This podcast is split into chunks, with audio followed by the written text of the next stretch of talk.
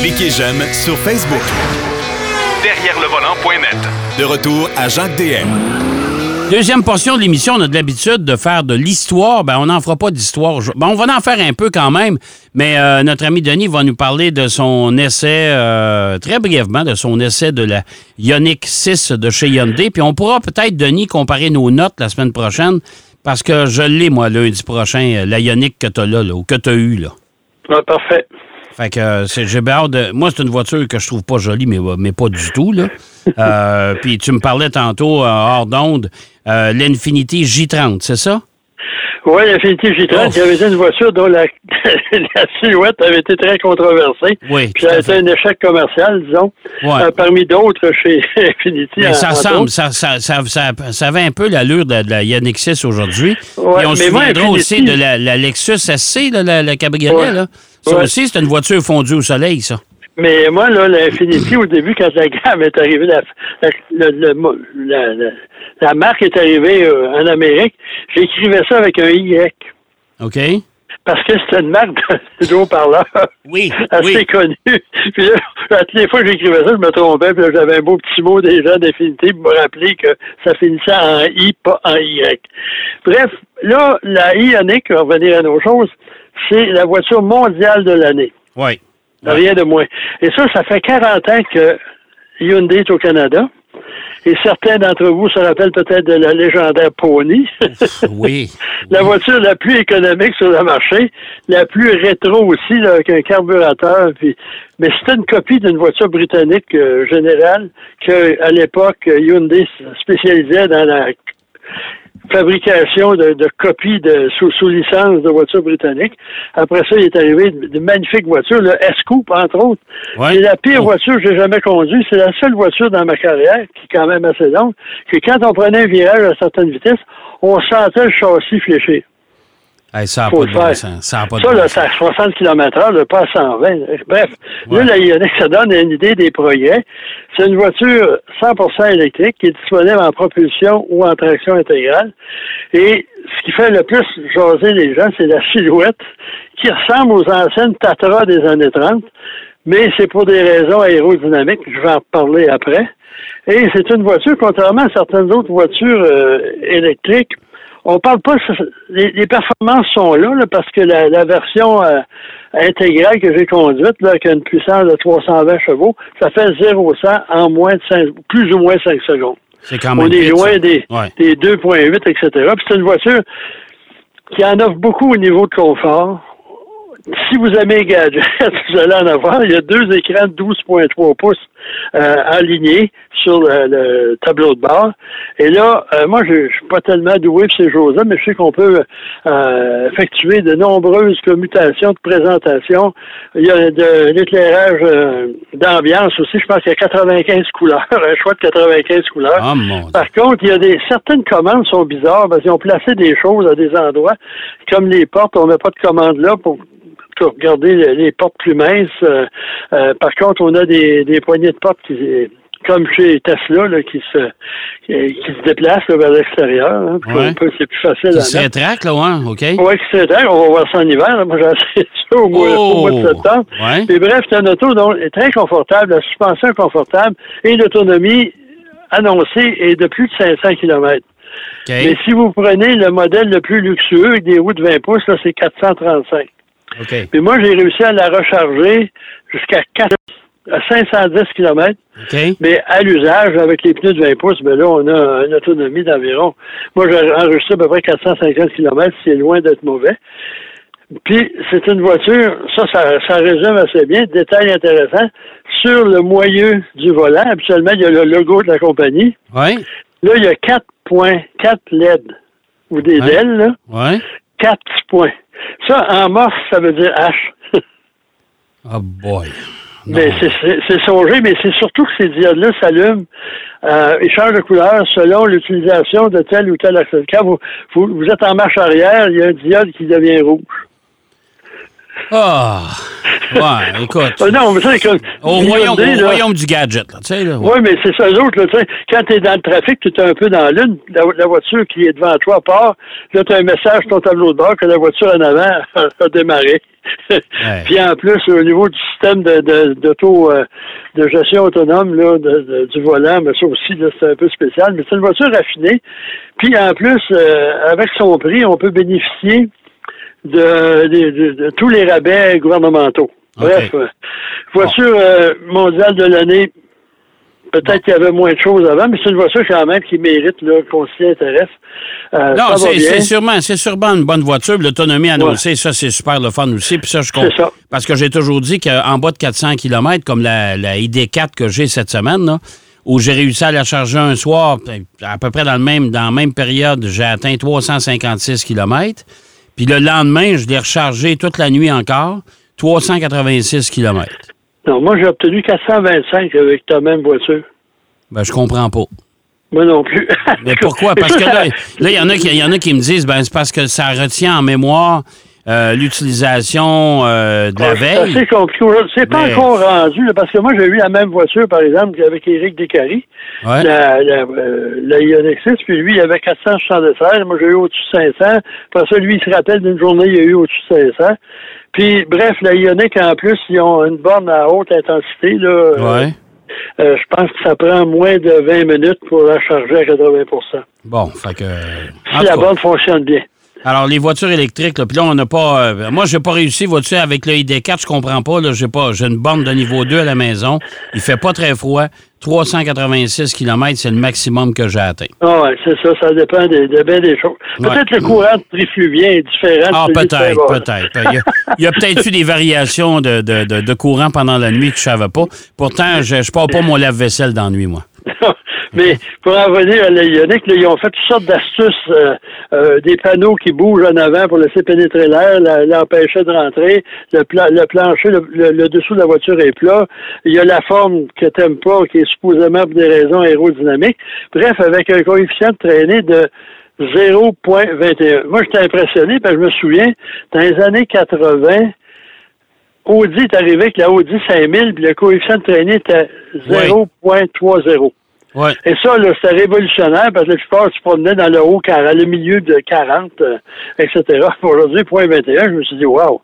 Mais là, j'ai, euh, je parlais à quelques confrères américains, ils m'ont dit, ah ouais, mais c'est le meilleur chez Hyundai, mais c'est le pire chez les voitures électriques. Bon, OK, je vais aller voir. OK? Et là, j'ai la meilleure coefficient chez les voitures de production, c'est Lightyear, qui est une voiture qui va arriver un de ces jours, 0.17.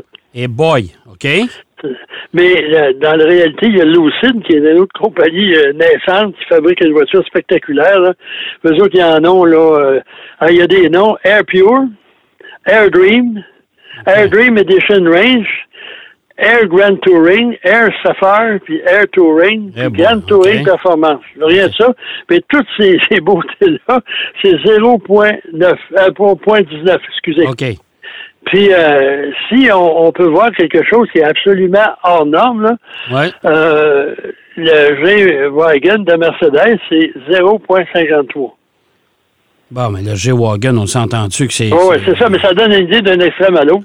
ben ouais, ouais. Puis le, euh, le- G-Wagon, tu me disais que la, la, la voiture la plus aérodynamique, justement, dans, dans l'histoire de l'automobile, il fut une, une certaine époque, c'était la Chrysler Airflow.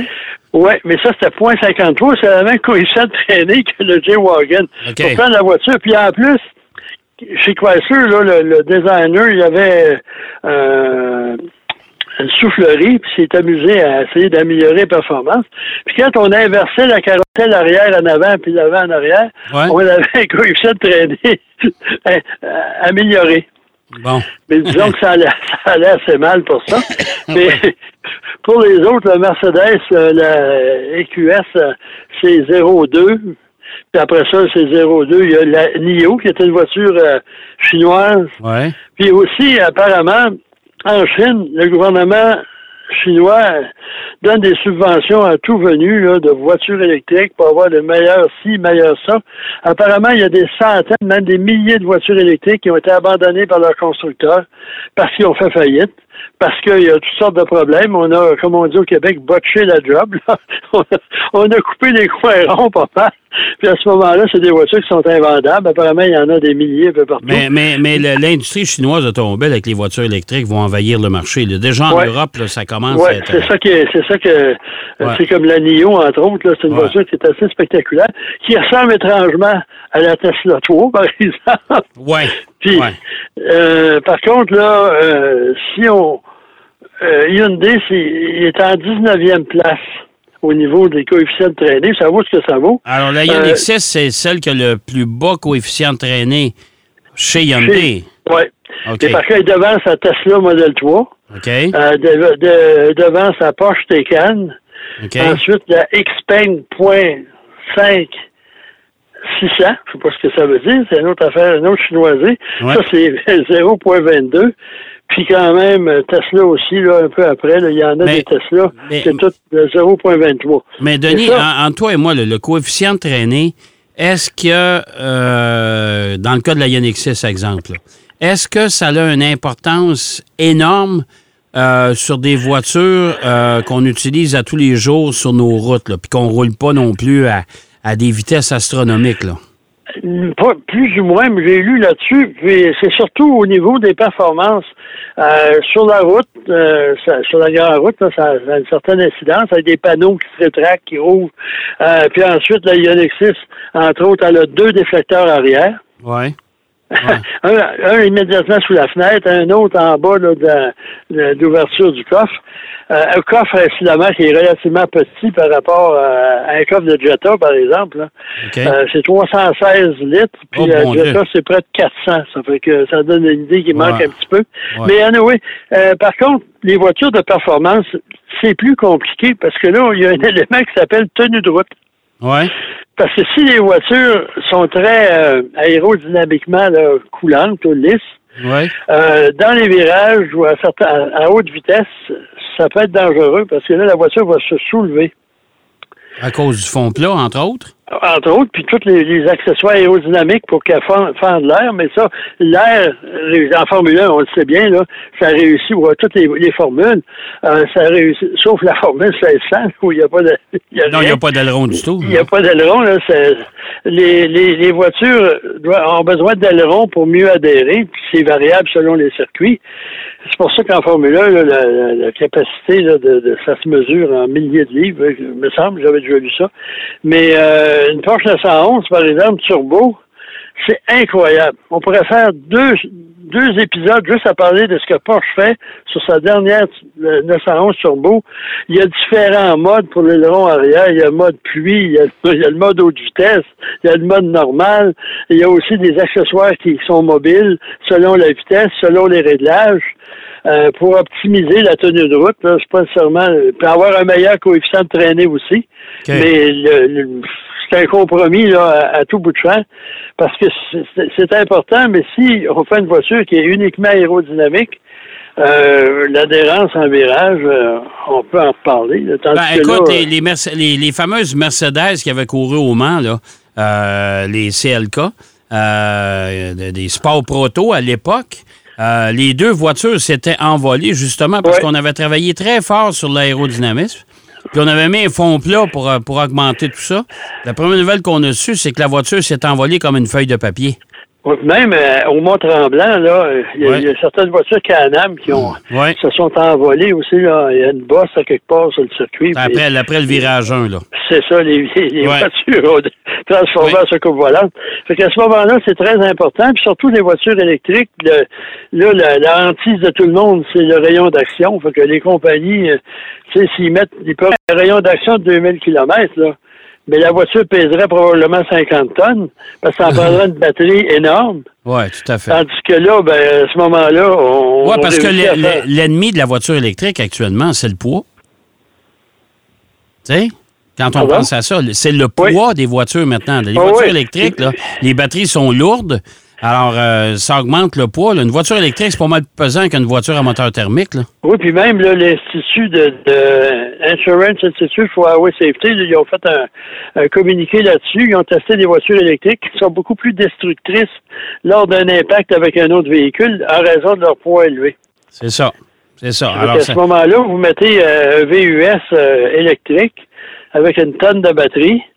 Euh, ça fait un objet contendant assez, assez important. Ben, à 100, à 100 km/h, si vous l'avez dans, dans, dans, dans le visage, là, avec, euh, avec votre voiture à moteur thermique, là, euh, vous allez faire le saut, là, parce que c'est vrai que c'est lourd, c'est pesant, puis ça ça se déforme pas comme on veut, ça, là. Probablement que si vous conduisez un Hummer, le seul, la seule place où vous allez être infériorisé par rapport du poids, c'est vous frappez un Freightliner ou quelque chose de même. Parce que tout ce qu'il y a sur, sur le marché, c'est plus petit et plus léger. Oui, tout à fait, tout à fait. Alors, euh, ça veut dire que le coefficient de traînée, puis avant de terminer, euh, Denis, une Formule 1, c'est quoi le, le coefficient de traînée? C'est 1.12 et plus. Euh, ça peut aller à 0.7, mais en général, là, ce que j'ai lu, là, c'est au-dessus de C'est incroyable quand même, hein? Oui, mais a- si on regarde la largeur des pneus, ils sont pas euh, Ouais. carénés. Ouais. Euh, la voiture est faite exactement aussi pour euh, euh, adhérer au sol, Oui. avec un fond euh, de plancher à effet de sol. Fait qu'à ce moment-là, c'est- pas nécessairement conçu pour on, on gère l'air d'une autre façon. Ouais. Tandis que comme la Ioniq 6, là, on a configuré les roues d'une certaine façon que l'air passe sur les parois et non en dessous de la voiture. Bon, fait que euh, on va faire de la F1 avec une Ioniq 6. Qu'est-ce que t'en penses? Hein? Mais je pense qu'il va en manquer un petit peu. il va en manquer un petit peu. Hey, merci, mon cher Denis. Au plaisir. Toujours bien agréable, puis on se reparle la semaine prochaine. À la semaine prochaine, tout le monde. Alors, Denis Duquet qui nous parlait de la Ioniq 6, bien sûr, mais aussi du coefficient de traînée. Euh, on, aperçoit ça souvent. Moi, je me souviens de la Audi TT aussi, c'était la même chose. Euh, en tout cas, il y a plusieurs voitures sur le marché. On se vantait justement du coefficient de traînée, euh, le coefficient de pénétration dans l'air. On va aller faire une pause au retour de la pause. On va parler encore de voitures électriques avec le Volkswagen ID4 et Mac Bouchard. Derrière le volant.